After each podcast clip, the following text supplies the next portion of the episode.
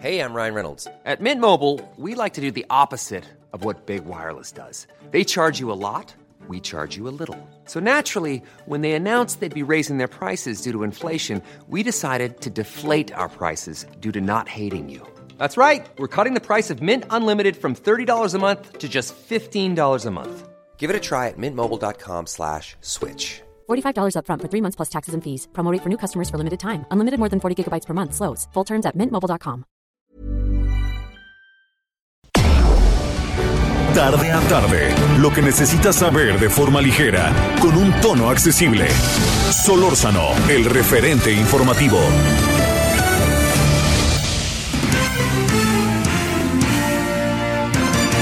Muy buenas tardes, 17 horas en la hora del centro. ¿Cómo ha pasado este día jueves 4 de mayo? Pues espero que bien, estamos eh, de alguna otra manera casi, le diría yo, todos en, bajo la misma dinámica, ¿no? Podrá haber quien tenga, quien, te- quien tenga más forzada la máquina, como luego dicen que otros, pero le diría que en general pues está la situación, como todos sabemos, complicada y seguirá es más que una cantaleta, una definición y sobre todo una búsqueda de que las cosas seamos cada vez más conscientes de las cosas. Bueno, eh, fíjese que, que hay una... Ha, proliferado en las redes algo que es eh, mostrar al presidente como contradictorio, ¿no? ¿Por, por qué razón contradictorio? Porque el presidente en varias ocasiones, aunque lo ha negado posteriormente, dijo claramente que no habría este que no habría una militarización o que regresarían los militares a los cuarteles, los marinos, en fin. Pero pues ahora sí que la terca realidad lo atrapó, lo cachó, para decirlo de alguna manera muy doméstica. Eh, si usted quiere avalancharse sobre López Obrador, pues hágalo. Yo más bien quisiera reflexionar sobre otras cosas y planteárselo. Eh, yo creo que al presidente de repente le falta una, una visión pública autocrítica. Eh, quienes dicen que no hace, no lleva efecto procesos autocríticos, eh, yo, creo que los hace pocos, pero los ha de hacer muy en la intimidad. Yo no creo que sea un presidente que diga esto no lo hicimos bien y vamos a hacer esto. No creo, es algo que no está como en su dinámica, ¿no? Pero la verdad que yo se lo digo, veo muy difícil que el presidente pues no se vea en el espejo, ¿no? Y cuando digo esto, pues no se puede ver todo el tiempo como la canción aquella más bonita que ninguna, ¿no? O sea, pues está así de fácil, pasan cosas y el presidente las tiene que ver. Debe de reparar en sus errores. Y yo supongo que con todo y que a su alrededor se ha creado un mito que tiene mucho de cierto más que de leyenda, de que no escucha, pues este, o que nadie se atreve a decirle nada, pues entonces se ha de imaginar más o menos en qué andamos. ¿Por qué le digo todo eso? Yo soy de la idea de que el presidente se dio cuenta muy rápido de que no iba a poder con la seguridad como lo estaba planteando originalmente. Entonces lo que ha hecho es hacer toda una de, ahora sí que fuegos este, artificiales para decir que fue un grupo de eh, partidos los que aprobaron y que pues con base en ellos se está tomando la decisión. Y los que están a su alrededor eh, interpretan de mil maneras para defenderlo. A mí me parece que en el fondo yo le voy a decir que creo que el presidente reconoce que el camino era es mucho más complejo del que él pensaba originalmente. Y yo creo que si lo piensa nos ayuda mucho a todos, porque más que ser un hombre como si nunca se equivocara y fuera perfecto, nadie lo es. eh, lo que estaría pasando sería que el presidente estaría reconociendo que un diagnóstico que tuvo a la mera hora no terminó por consolidarse, que era diferente la vida, pues así de fácil. Una cosa es que yo le digo una cosa que va a pasar y que yo no que yo proyecto, digo, mira, nos vamos a hacer esto y vamos lo otro.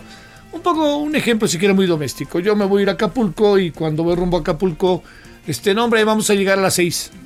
Y resulta que en el camino se me poncha la llanta. Se me recuerda que en el camino hay un parón recursa que en el camino este, cerraron la carretera por cualquier cosa. Y entonces a las 6, perdón usted, se vuelven las 8, 9 o 10. O se tiene que esperar para diseñar otra estrategia para ir a Acapulco. A mí no me parece nada mal eso.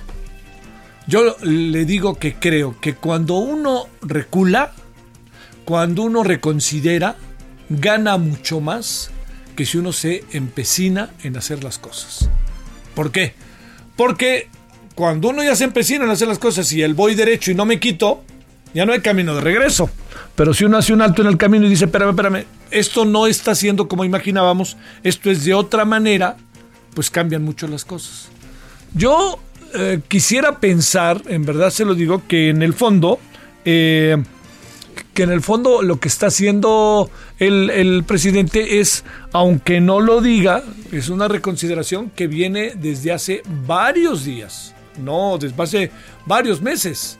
Desde aquel tiempo viene. Y yo creo que no quererlo considerar, pues tendrá que ver con el carácter, la flema del presidente. Pero si el presidente ya hizo eso, si aunque sea en voz baja, ya reconsideró, pues aquí sabe qué le planteo. ¿Por qué si ha reconocido, no lo va a decir, ¿eh? pero lo ha reconocido en su fuero y en su, en su alma, para hablar de lo que a él le gusta. Si ha reconocido que las cosas están siendo diferentes del diagnóstico que él tenía, porque llegando a la silla presidencial se dio cuenta que son otras las variables que intervienen y el diagnóstico que tenía él, una cosa es tenerlo como candidato y otra cosa es estar sentado ahí. Yo le digo que reconsidere también otras cosas. O sea, se hace más grande si reconsidera, no si se empecina. Entonces, aquí hay dos o tres temas que podría el presidente fácilmente reconsiderar. Yo ya no me meto con las grandes obras, porque creo que ahí está en el voy derecho y no me quito, y no se va a mover de ahí. No veo cómo se pueda mover de ahí, que consten actas, como dicen.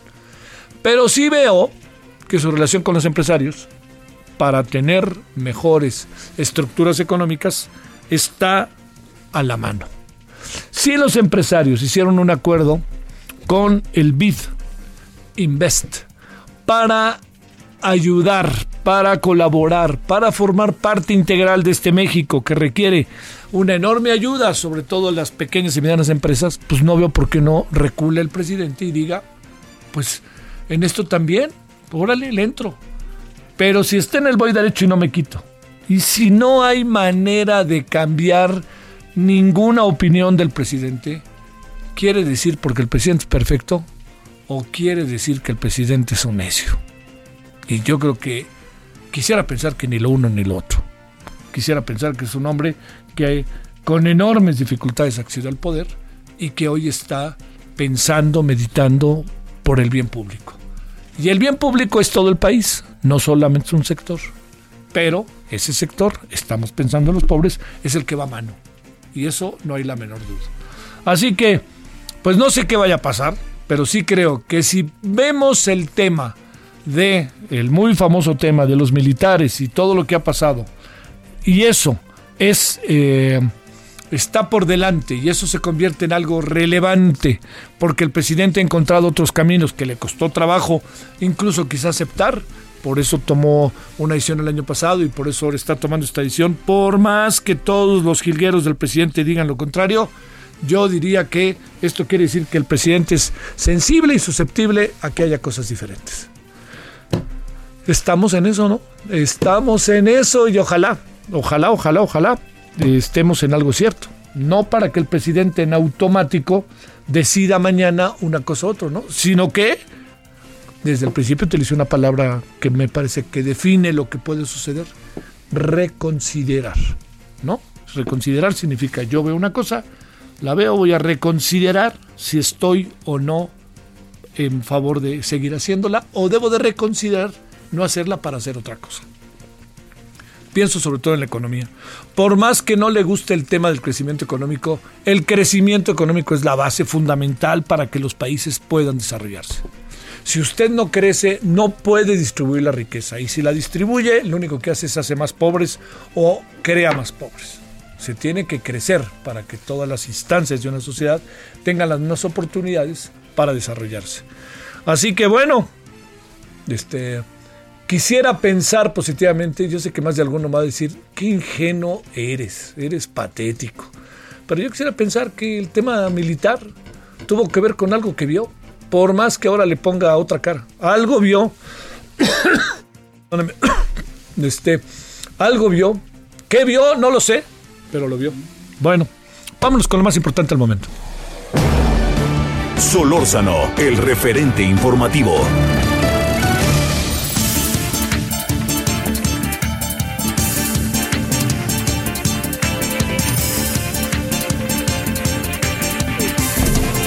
Bueno, le contamos a las 17 con 10 en la hora del centro que ahí le van. Perdóneme, se me quedó atorado ahí desde la comida algo. Aunque critiquen la decisión, las Fuerzas Armadas realizarán labores de seguridad pública. Esto lo aclaró el presidente Andrés Manuel López Obrador esta mañana. Dijo que no quiere militarizar al país como algunos lo aseguran. De facto está pasando, ¿eh? Y señaló que a menos que haya una constancia sobre la violación de los derechos humanos, podrá ratificar su decisión. Es que es, eso no es, o sea, le digo, se empecina, ¿no? Lo hice bien, yo lo hice bien, porque, señor, usted dijo otra cosa hace un año, dos años, tres años. Y no es que esté mal que ahora diga otra cosa, pero la clave es cómo utilizamos y cómo vemos lo que está pasando. Bueno, le sigo. Esta mañana el diario Reforma dio a conocer que a sus oficinas llegó una llamada por parte de un, así se definió, la llamada no es nada, es muy desagradable, ¿eh? Porque no da la impresión de que estemos ante una llamada de alguien que esté leyendo un texto. No, es una llamada de alguien que está diciendo lo que piensa, ta, ta, ta, ta, ta, ta, y, le dice algo la secretaria que es que contesta, la persona que contesta, y él ya tiene una respuesta a eso, ¿no? Bueno, eh, todo indica que es parte, bueno, se dijo parte del cártel de Sinaloa. En el audio el sujeto amagó con volar el edificio del periódico si no corrige textual y deja de difamar al presidente López Obrador. De acuerdo con el diario Reforma, que hizo una investigación inmediata, la llamada provenía de la ciudad de Mexicali, en Baja California. Tras más de 80 días de huelga por parte de los trabajadores del Sindicato Único de Trabajadores de Notimex, la Junta Federal de Conciliación y Arbitraje ordenó a la agencia a cargo de su San Juana Martínez suspender de inmediato sus operaciones. A ver qué pasa ahí, ¿eh? al ratito hablaremos de ello. De no parar labores, Notimex se haría acreedor una multa mayor de 400 mil pesos. Dicho de otra manera, la huelga va, dígase lo que se diga, ¿eh? Y diga lo que diga, pues también, ni hablar San Juana. Eh, la resolución será en medio de denuncias por despidos injustificados por parte de los trabajadores. Bueno, el personal médico que enfrenta al COVID contará con un seguro de vida. El presidente López Obrador detalló que los seguros serán retroactivos al primero de abril y hasta el 3 de agosto. Estos cubrirán montos 50 mil pesos, acercando, abarcando a 1 y a 1.6 millones de trabajadores de todo el sector. Bueno, la presidenta de la Asociación Mexicana de Instituciones de Seguros, Sofía Belmar, indicó que la cobertura incluye a médicos, residentes, enfermeras, pasantes, personal profesional, técnicos e intendentes. Por unanimidad, la Junta de Gobierno del Banco de México disminuirá en 50 puntos, lo anunció esta mañana, eh, base el objetivo para la tasa de interés interbancario a un nivel de 5.5%. En solo cuatro meses de este 2020 es la cuarta ocasión en que hay una baja. La Corporación Bank of America prevé que entre los efectos de la pandemia para el 2020 se pierdan 1.2 millones de empleos eso en nuestro país. Así que los dos millones a final de año, pues sigue estando, como usted ve, muy, muy complicado. Se considera que la recuperación del trabajo también será rápida ante la premura de reabrir las cadenas de producción en la Unión Americana. El presidente de Estados Unidos, Donald Trump, insiste en culpar a China por la pandemia del coronavirus. Dijo que en estos momentos no quiere hablar con su homólogo chino, Xi Jinping. Hay que recordar que Trump afirmó que el virus fue creado en un laboratorio chino, aunque no tiene ni una sola prueba de lo que dice. La Secretaría de las Mujeres las mujeres, la Fiscalía General de Justicia, encabezaron la primera sesión extraordinaria del grupo interinstitucional y multidisciplinario, el GIM, de la Declaratoria de Alerta de Violencia contra las Mujeres de la Ciudad de México, en el que se dieron a conocer las acciones de prevención y atención a la violencia contra las mujeres, así como de acceso a la justicia realizadas durante la emergencia sanitaria por coronavirus. Ernestina Godoy Ramos, ella es la fiscal general de la Ciudad de México, resaltó la importancia, el día de hoy resaltó la importancia, espéreme tantito, se quedaron pegadas las hojas, perdóneme, la importancia de interinstitucional, señalando que las diferentes instancias del gobierno capitalino trabajan de manera estrecha en la atención de casos de violencia contra las mujeres. Los municipios de La Esperanza en Jalisco deberán acatar decisiones de administración estatal, así lo dijo el gobernador estatal el gobernador de Jalisco, Enrique Alfaro Ramírez. Eh, aunque algunos municipios de Jalisco se integrarán en el listado de municipios de la Esperanza que presentó el gobierno federal para la reactivación total en sus actividades, deberán acatar lo que manda la máxima autoridad sanitaria en la entidad. Enrique Alfaro Ramírez califica la decisión del gobierno federal como un grave error, porque no contempla un plan y la decisión se tomó detrás de un escritorio. Suman 62 personas intoxicadas y 50 muertos por consumo de alcohol adulterado en Puebla. Localizan al presunto productor. Tras asegurar que se aplicará toda la ley a las personas que resulten involucradas en la producción y venta de alcohol adulterado, el gobernador del estado, el señor Miguel Barbosa, indicó que ya cuenta con datos de la localización de las personas que se dedicaban a esta producción. Bueno, y la Comisión Nacional de los Derechos Humanos informó que al agravarse la contingencia sanitaria por COVID-19, emitió medidas cautelares a favor de los pueblos originarios de la península de Yucatán, dirigidas al Fondo Nacional de Fomento al Turismo Fonatur, para que de manera urgente suspenda las actividades no esenciales del proyecto de construcción del tren Maya. El alcalde de Mazatlán, Luis Guillermo Benítez Torres, dio positivo a COVID-19. Esto lo informó el ayuntamiento a través de un comunicado. Además, su esposa Gabriela Peña y cinco funcionarios más, ojo, también están contagiados. Le cuento este día que en Chihuahua se han suspendido las quimioterapias que se aplicaban a varios niños enfermos de cáncer. De acuerdo con lo dicho por el doctor Arturo Valenzuela Zorrilla, director médico de la zona, quien aseguró que las quimioterapias que no urgentes fueron suspendidas por el desabasto de insumos en el sector salud. En Oaxaca, un recién nacido dio positivo a COVID-19. Al menos cuatro menores de edad fueron diagnosticados con COVID-19, entre ellos un recién nacido que ha evolucionado favorablemente. Sin embargo, una de las víctimas perdió la vida debido a que padecía una comorbilidad. Bueno, esto es en lo general lo que ha pasado. Esto es en lo general lo que ha pasado. Les recuerdo que a las 21 horas de hoy estaremos en Heraldo Televisión. Le voy adelantando. El día de hoy vamos a hablar de eh, pymes en riesgo, las pequeñas y medianas empresas en riesgo, qué está pasando, qué está sucediendo, con personajes muy interesantes que están metidos en eso y además personajes que están padeciendo el problema de manera directa. Entonces, bueno, ahí tiene usted lo que hoy tenemos y ahora le contamos lo que ahorita tenemos. Solórzano, el referente informativo. Bueno, a las 17:17 17 en Lora del Centro, como siempre, enorme gusto personal tener la oportunidad de conversar con Ana Cristina Ruelas, directora de la organización Artículo 19. ¿Cómo estás, Ana Cristina? ¿Cómo te ha ido? ¿Cómo te va en, en el Quédate en casa? ¿Qué tal, Javier? Muy bien, muchas gracias a ti y a tu audiencia. La verdad es que pues ya pasó la cincuentena, ¿no? De estar en casa. Eh, nosotros los que somos privilegiados y podemos quedarnos en casa, pero la verdad es que creo que ahora ya uno se va acostumbrando cada vez más, ¿no? A mirar sus propias paredes. Me decía un amigo, dice, oye, estoy pensando seriamente ya quedarme acá adentro, ya no quiero salir, me decía el otro día. Oye, a ver, Ana Cristina, tenemos varias cosas ahí. Primero, eh, ¿qué información tienes sobre lo de reforma? ¿Qué presumen hasta ahorita? ¿Has hablado con ellos? ¿Cómo van las cosas vía artículo 19? Así es, definitivamente. Artículo 19 habló desde la mañana con, con las directivas del, del periódico Reforma eh, precisamente para documentar los hechos, tratar de identificar eh, quiénes podrían haber sido los posibles autores, a pesar de que pues el, mismo video, eh, digo, el mismo audio eh, alude al cártel de Sinaloa, pero eh, pues para artículo 19 en este momento lo más importante tiene que ver con una investigación puntual, es decir, eh, no podemos pasar por alto que en México este tipo de amenazas se pueden llegar a lograr, que desgraciadamente la impunidad que permea en la mayoría de las agresiones contra periodistas permite que personas como estas puedan hacer este tipo de amenazas y, pasen eh, totalmente impunes sin consecuencias, porque precisamente de las, autoridades pues no llevan a cabo, no se toman en serio este tipo de acciones. Y creo que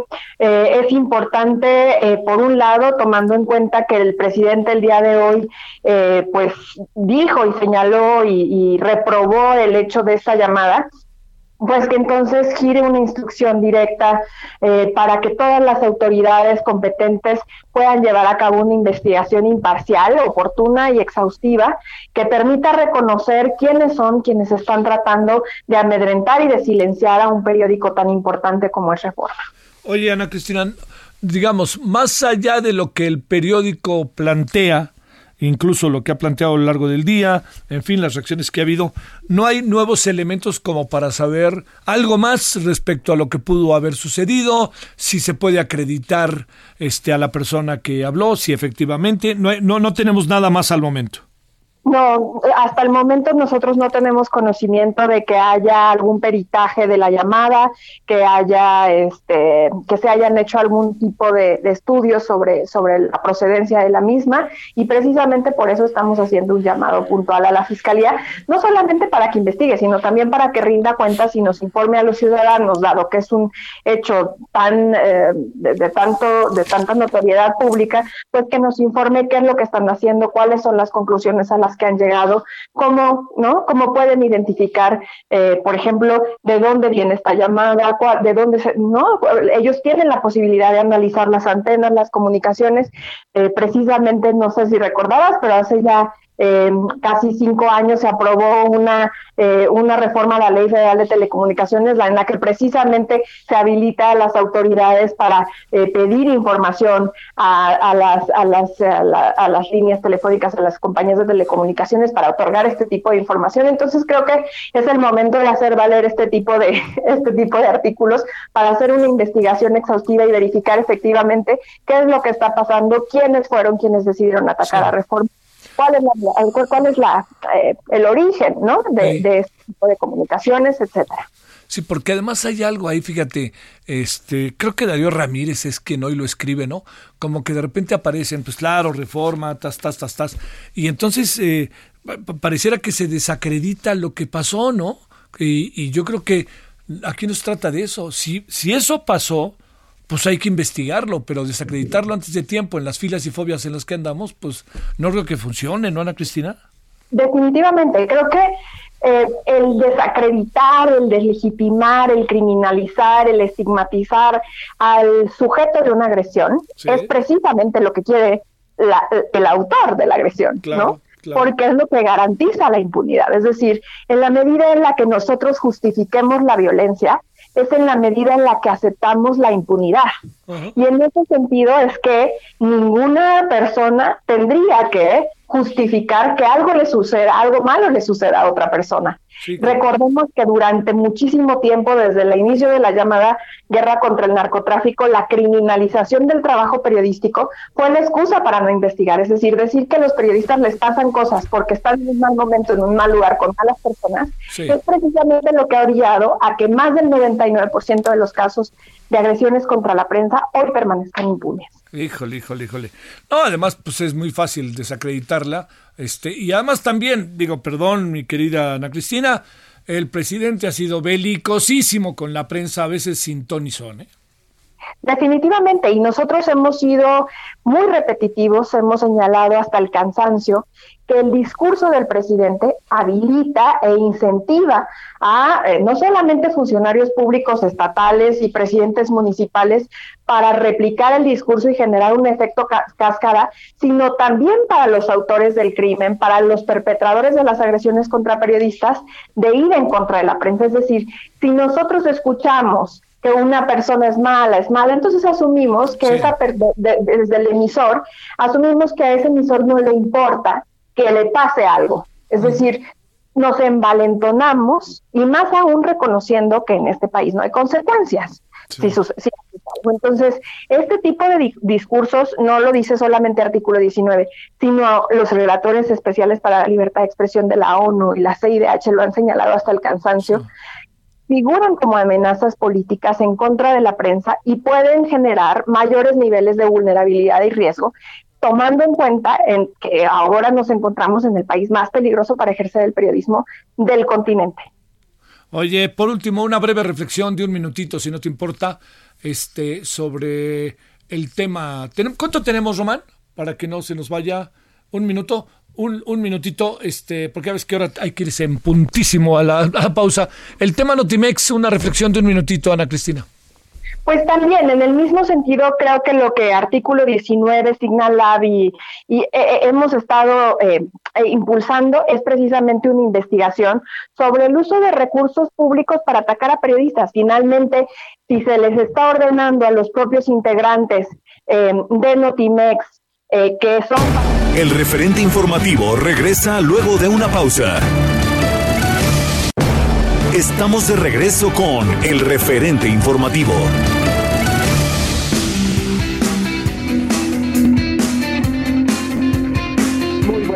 Tardes amigos, muchas gracias por escucharnos y vamos a hablar en estos instantes sobre las personas, el grupo de personas que tienen el mayor riesgo de contraer el COVID-19 y son aquellas que tienen que salir a la calle y regresar o que reciben personas que vienen de afuera.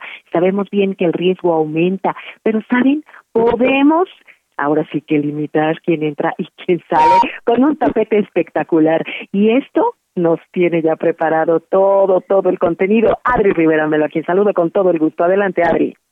Así es, mi querida Moni, como bien lo mencionas, ese tapete del que tú hablas es el tapete esterilizador que ha, eh, sido utilizado y todavía sigue siendo utilizado, por supuesto, en hospitales porque elimina el 99% de virus de bacterias y sobre todo del COVID-19. España fue el país más afectado por este tipo de contagio y ellos desarrollan este tapete que es muy sencillo de utilizar.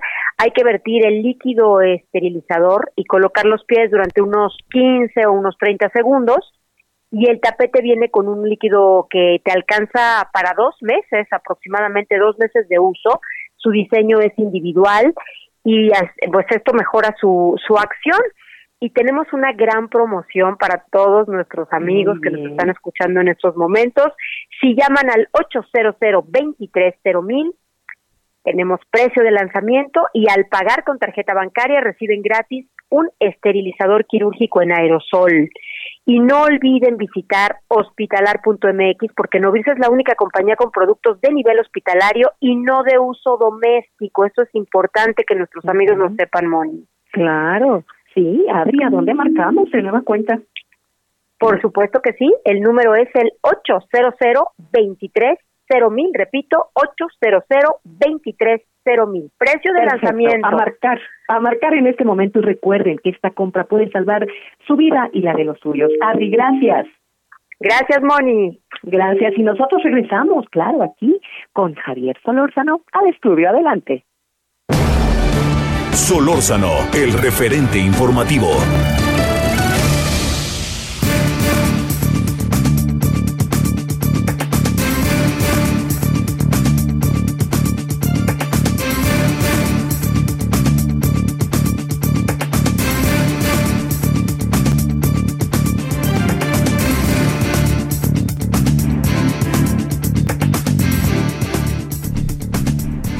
Oiga, le, ofrezco una disculpa. Lo que pasa es que estamos ahora muy ajustados con los tiempos y aquí tuvimos un error a la hora de medirlo. Le ofrezco una disculpa y quisimos hablar, seguir hablando con Ana Cristina Ruelas, pero ella ya estaba en otra llamada, entonces ya fue muy difícil cerrar. Pero estábamos en el tema reforma y Notimex y este, de lo que está pasando con los medios. Eh, con los medios, pues que yo cada vez como que me cuesta más trabajo llamarles medios públicos, me da la impresión de que que no están siendo tan públicos. Pero bueno, este, lo que sí le quiero decir es que, obviamente, oiga, nuestra solidaridad con el Reforma, ¿no? Porque, digamos, yo no voy a poner a dudar si es cierto o no es cierto. Para mí es un hecho lo que es, ha sido esta amenaza, que pues, además está en curso, ¿no? no Uno no sabe lo que pueda pasar. Entonces, hoy más que nunca tenemos que estar verdaderamente, verdaderamente cerca de Reforma, y lo digo en el sentido pues del trabajo que uno desarrolla, pero también, pues bueno, usted puede estar en contra o a favor, pero el trabajo que uno desarrolla eh, en términos profesionales, pues merece la solidaridad de los colegas. Lo que le quiero reiterar, este, eso sí, es que yo no voy a poner a pensar si no es cierto o si es cierto. Para mí es un, es un hecho motivo de investigación en lo inmediato en lo inmediato y el presidente, en lugar de, entrar en esos terrenos de que son nuestros adversarios, nuestros enemigos, porque en el fondo lo que acaba pasando es que acaba siendo reforma también señalado por el gobierno. Entonces, pues este, después de lo que vive, además lo señala, pues está difícil, ¿no? Bueno, vámonos hasta Puebla, Claudia Espinosa, te saludo con mucho gusto. ¿Cómo estás, Claudia? Pues dándote aquí y aquí a todos los amigos de Heraldo Media Group para darte a conocer que pues aquí siguen incrementándose el número de personas afectadas por consumir alcohol adulterado. La última cifra que tiene el gobierno es de 62 de estos. Desafortunadamente 50 ya fallecieron, 11 permanecen hospitalizadas con eh, un estado de salud grave. Una de ellas fue dada de alta, pero desgraciadamente pues este hombre quedó sin el sentido de la vista. Al respecto, pues el gobernador Miguel Barbosa Huerta señaló que se fincará una responsabilidad penal en contra de las personas que produjeron este alcohol. La Fiscalía ha estado realizando operativos de manera conjunta con la Secretaría de Gobernación por toda la zona de la Sierra Norte donde se presume pues estaría esta empresa ilegal dedicada a la producción de alcohol adulterado. Y bueno, también se hizo un exhorto a los ayuntamientos para que sancionen a todas las tiendas y misceláneas que en estos municipios, en alrededor de siete municipios en la Sierra Norte y también inclusive en una junta auxiliar aquí en la ciudad de Puebla, pues se dedican a la venta de este tipo de alcohol cuya base está hecha con metanol, un producto pues altamente eh, eh, pues dañino para la salud y que obviamente no es de consumo humano. Así las cosas, eh, todavía no se detiene a nadie, pero se han realizado operativos desde ayer en la noche y toda la mañana de este jueves. Es el reporte desde Puebla. Oye, a ver, exactamente Claudia, ¿qué, qué pudo pasar? Se juntaron este, la gente que quería beber, este, se hizo una fiesta, se vendió, este hombre dijo aquí saco mi agosto, ¿con qué lo combinó el alcohol? ¿Qué se sabe hasta ahora en este sentido, Claudia? Pues eh, mira, Javier, lo que se sabe es que esta práctica es muy común, sin embargo, bueno, lo, las primeras indagatorias señalan que como pues obviamente hay productos normales que no se están vendiendo por este paro de actividades por el COVID-19, pues se, incrementó la venta de este alcohol de diversas marcas. Aquí todavía no se tiene establecido si es la misma marca que se ha dado en otros lugares. Y bueno, eh, se venden a precio muy barato. Lo que mencionan es que es una combinación justamente de metanol con saborizantes y con agua se vende inclusive en garrafones y a cinco pesos el vaso. Es una práctica común, pero ahora pues la fórmula fue eh, mayor de metanol y también el consumo se incrementó bastante ante la posibilidad o la falta de poder acceder otros productos como las cervezas. Es parte de las indagatorias, pero sí se ha dado, eh, pues se ha puesto en tela de juicio justamente esto que ya es una práctica común, decían los habitantes, y que ahora pues ya ha cobrado la vida de por lo menos 50 personas aquí en Puebla. ¿Hay menores de edad entre las personas afectadas, fallecidas, eh, hospitalizadas? No, hasta el momento no se ha reportado ningún menor de edad. La persona más joven que falleció tenía 25 años y era justamente de la Junta Auxiliar de San Francisco Tutimahuacán, de acá de la ciudad de Puebla, pero no se tiene el reporte de consumo, afortunadamente, en menores de edad hasta el momento. Bueno, híjole, qué cosa, ¿eh? En verdad. ¿A qué distancia está de Puebla capital, eh?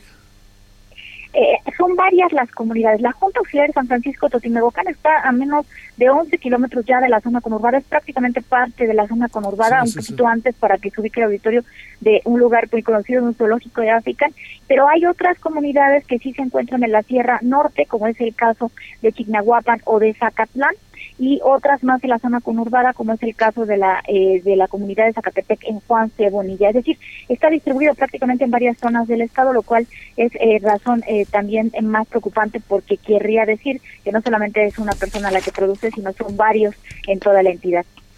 Gracias, Claudia. Te mando un saludo hasta Puebla. Muchas gracias, saludo para todos ustedes. Buenas tardes. Bueno, José Reveles, periodista especialista en temas de narcotráfico, escritor. Querido Pepe, te saludo con gusto. ¿Cómo has estado? Bien, señor, aquí resguardado, pero bien. ¿Cómo te ven el resguardo, José?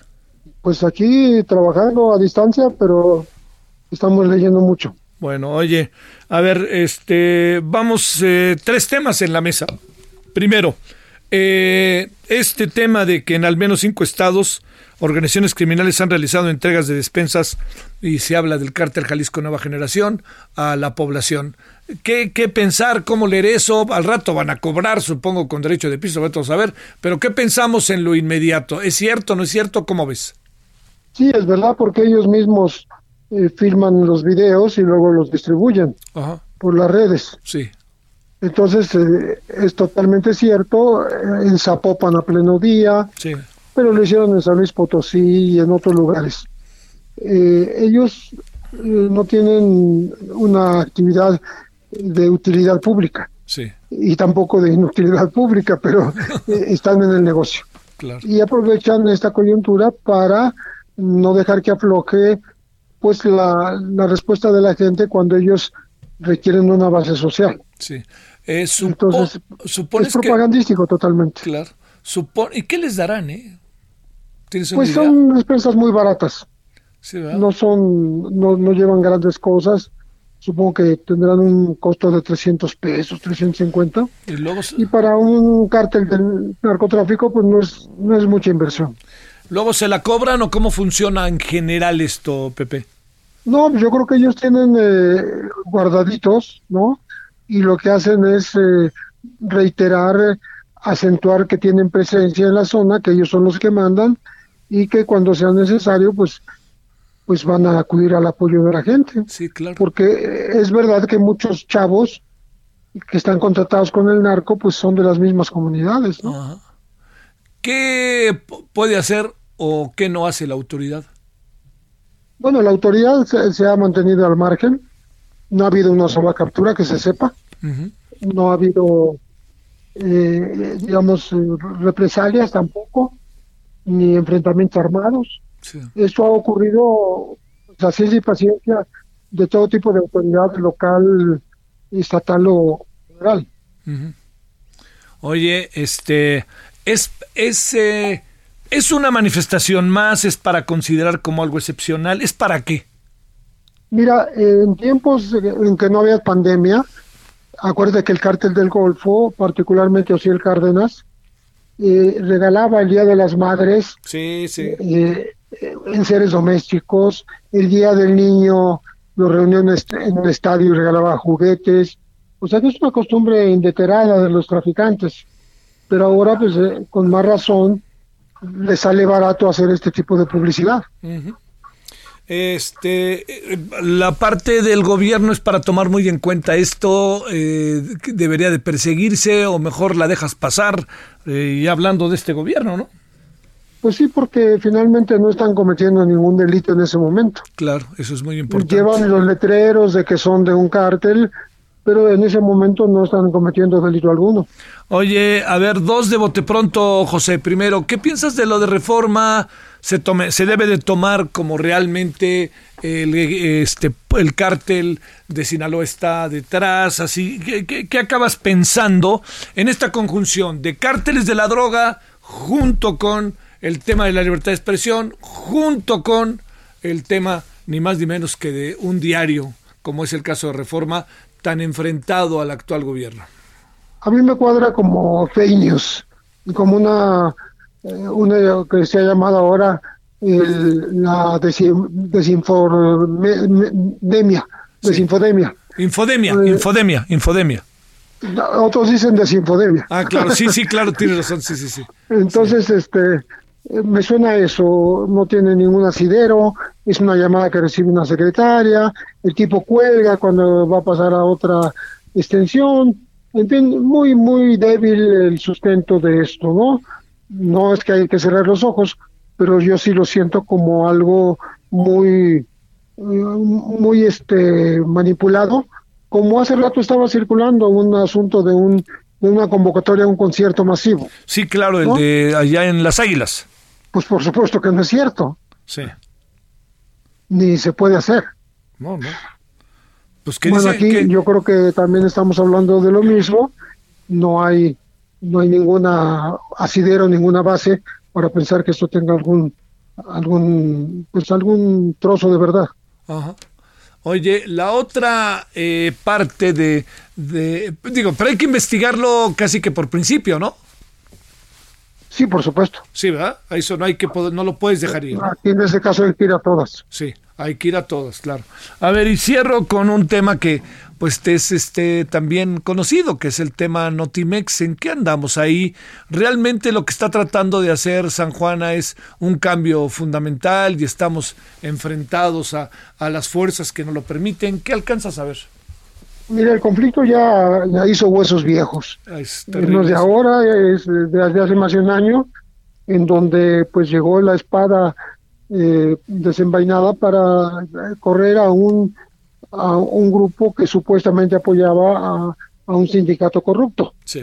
Pero de ahí se siguió de largo con otros eh, integrantes, trabajadores de Notimex, que no pertenecían a ese grupo y- e incluso algunos que ella contrató Eh, pero el modo que se ha denunciado que tiene que ver con el ataque en redes sociales, el, eh, el atacar al prestigio de las personas, a su moral, a sus presuntos eh, actos, eh, si no delictivos, totalmente fuera de toda honestidad, pues ya es otro otro otro rubro de acción, ¿no? Eh, esto, si, si si estuviera nada más ceñido al tema laboral, pues hay que discutirlo en tribunales, Sí, claro. pero se sale de eso. Está eh, eh, mucha gente amenazada, gente que no quiere ni siquiera dar su nombre por temor a seguir siendo hostigada. Eh, ¿Qué presumes de esta dirección de la propia San Juana? Porque San Juana pues trae un antecedentes más, diría yo que fue en algunos casos considerado un buen nombramiento. Sí, por supuesto, y porque pues ha hecho varios libros, es una persona que ha investigado el tema de las agresiones a las mujeres, el tema del narcotráfico, pero de eso a la, a la digamos, al puesto público, pues hay una distancia Sí, sí, sí, eh, que se ha convertido, pues, aparentemente hasta ahora, eh, pues, que provoca muchísimas críticas por parte de gente afectada. Sí, claro, y también este, los propios medios, ¿no? Ha sido, hay, hay algunos medios que han sido rudos con ella, ¿no? Sí, porque eh, particularmente porque fue públicamente defendida por el presidente de la República, Sí. que le dio el micrófono en una mañanera. Sí, claro. Bueno, ese asunto ahí está. Oye, no son buenos días este, para el periodismo tampoco, ¿o qué piensas? No, definitivamente no, y mañana se cumple un año más de la, del asesinato de Javier Valdés, Sí, claro. y bueno, eso da oportunidad para reflexionar, este, ver qué es lo que está pasando, eh, la impunidad que sigue reinando en el tema de agresiones a periodistas y la, la urgencia y la exigencia de que las cosas se solucionen realmente con la verdad, Sí, sí, no, sí. no con, con gente que pudiera ser este y simplemente chivos expiatorios, ¿no? ¿Es mala la relación per se entre el gobierno y la prensa o solamente entre el gobierno y una prensa? Bueno, yo creo que eh, hay agravios que no se han solucionado Sí, y es lo que tiene a la prensa, pues eh, exigiendo que haya respeto, que, que no haya ni siquiera frases que den el, el mensaje de que todo se vale contra los periodistas y, y los medios. sí, sí, sí. Es que eso, esto, eso está haciendo la clave. Es, es que la voz del presidente se extiende, se expande de manera muy contundente, ¿no tienes esa impresión, José? Sí, hay gente más papista que el Papa. Exacto. Entonces piensan que es una orden para atacar a la prensa. Sí, sí, sí. Bueno, José, pues este a seguir en el encierro, ¿no? Te lo agradezco mucho. sí, abrazo. aquí estamos encerraditos. Gracias. Hasta luego, José. José Reveles, periodista especialista, entre otros temas de narcotráfico, de periodismo, un hombre bien informado, ayuda mucho a desmenuzar y armar rompecabezas de esta vida. Bueno, vamos con más. Solórzano, el referente informativo. Bueno, vámonos a las 17.48 en, esta, en este jueves, en este jueves de mayo de coronavirus. Herbert Escalante, ¿cómo anda la, el- la, la honorable tierra yucateca, la península, tomando en cuenta que además de todo hay un calor bravísimo, ¿verdad? Tremendo, tremendo el calor, y más ahora en mayo. Que Sí. es cuando más se sienten las temperaturas. Pues te comento, Javier, la Comisión Nacional de los Derechos Humanos informó que al agravarse la contingencia sanitaria por el COVID-19, emitió medidas cautelares a favor de los pueblos originarios de la península de Yucatán, dirigidas al Fondo Nacional de Fomento al Turismo Fonatur, para que de manera urgente suspenda las actividades no esenciales del proyecto de construcción del Tren Maya. Este órgano sol- solicitó tal suspensión al actualizarse la gravedad, urgencia y posible daño a la salud, la integridad personal y la vida de los habitantes de la región. Las medidas cautelares fueron emitidas luego de la queja presentada por comunidades mayas y organizaciones civiles defensoras de derechos humanos, a través de la cual manifiestan su inminente riesgo de contagio de COVID, tanto a los pobladores como a los propios trabajadores de la obra, por la implementación del proyecto del Tren Maya durante la emergencia sanitaria. Tras darse a conocer estas medidas cautelares, las asociaciones que interpusieron la queja señalaron que aunque la comisión no especifica a qué se refiere con actividades no esenciales, asumen que son las enumeradas por los decretos de la Secretaría de Salud desde que inició la emergencia sanitaria. También dijeron que se evidencia la arbitrariedad con la cual el Ejecutivo Federal y específicamente Fonatur han actuado al mantener a toda costa y pasaron por encima de los derechos de los pueblos la implementación de un proyecto cuya sostenibilidad ha sido cuestionada, cuestionada perdón, por diversos sectores. Las asociaciones que interpusieron la queja a la CNDH y que, bueno, al final cuentas se dictaron las medidas cautelares son la Red de Litigio Estratégico en favor de las comunidades indígenas y campesinas de la península, Grupo Indignación, Red de Productores de Servicios Ambientales y la Asamblea de Defensores del Territorio Maya, Mushkin Balal. Oye, este Herbert, eh, eh, se alargó más, por cierto, ¿verdad? El tianguis turístico hasta el año que entra ya lo mandaron, ¿verdad?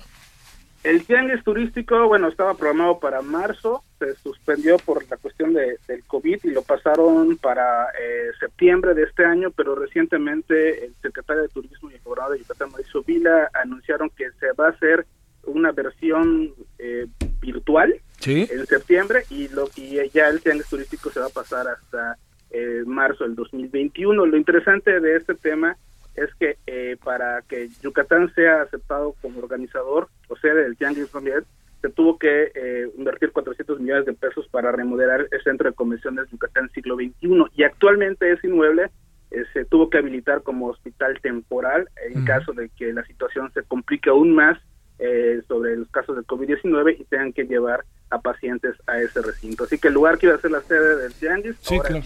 es temporal. Sí, sí, claro.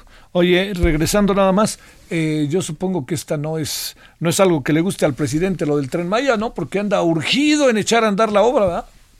Sí, solamente que, bueno, habla, de la, la- la- las medidas cautelares del CNDH habla sobre cancelar las actividades no esenciales, pero tengo entendido que con este eh, con esta llegada de, con el fin más bien de la- del confinamiento y de que se va a hacer una, una llegada paulatina a las actividades, la industria de la construcción se va a convertir en una actividad esencial y el Tren Maya, pues básicamente es, eh, bueno, mayor parte del proyecto es construcción, así que esa recomendación de la CNDH pues no tendría ningún tipo de razón porque pues la construcción se va a volver eh, actividad esencial dentro de poco.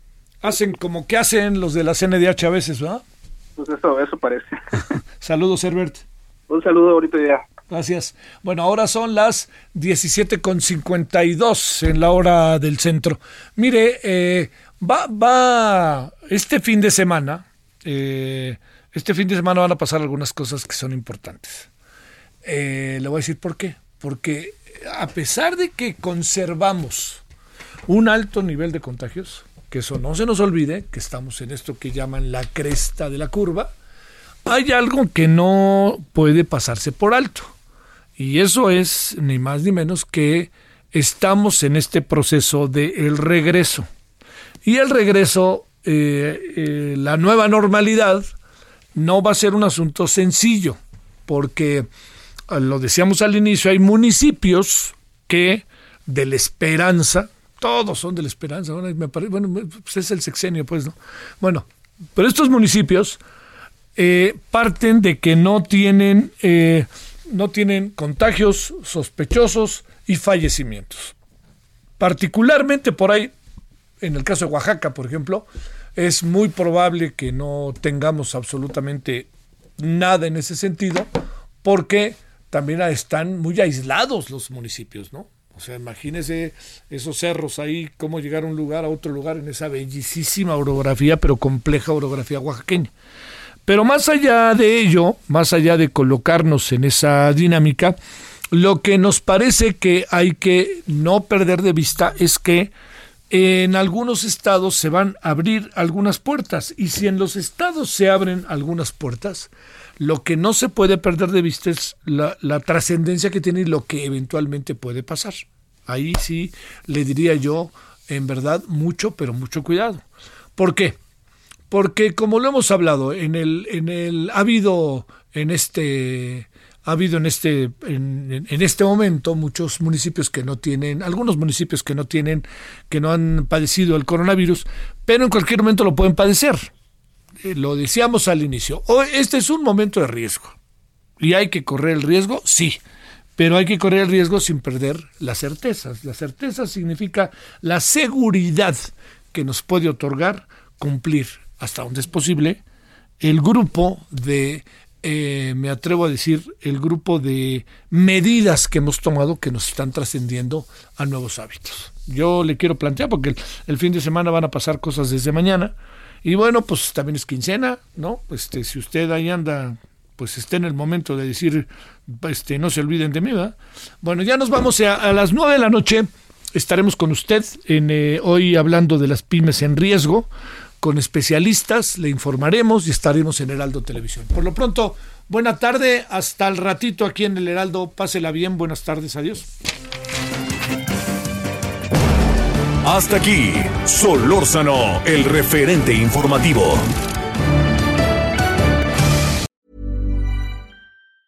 Hey, it's Danny Pellegrino from Everything Iconic. ¿Ready to upgrade your style game without blowing your budget? Check out Quince. They've got all the good stuff shirts and polos, activewear, and fine leather goods, all at 50 to 80% less than other high end brands. And the best part? They're all about safe, ethical, and responsible manufacturing. Get that luxury vibe without the luxury price tag. Hit up quince.com slash upgrade for free shipping and 365 day returns on your next order. That's quince.com slash upgrade.